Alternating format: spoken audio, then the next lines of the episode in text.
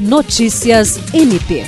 Nesta quinta-feira, 13 de outubro, o Ministério Público do Estado do Acre recebeu a visita do deputado estadual Chico Viga, que preside a Comissão de Orçamento e Finanças da Assembleia Legislativa do Estado do Acre. O parlamentar foi recepcionado pelo Procurador-Geral de Justiça Danilo Lovisaro do Nascimento. Também participou do encontro o prefeito de Porto Walter, César Andrade.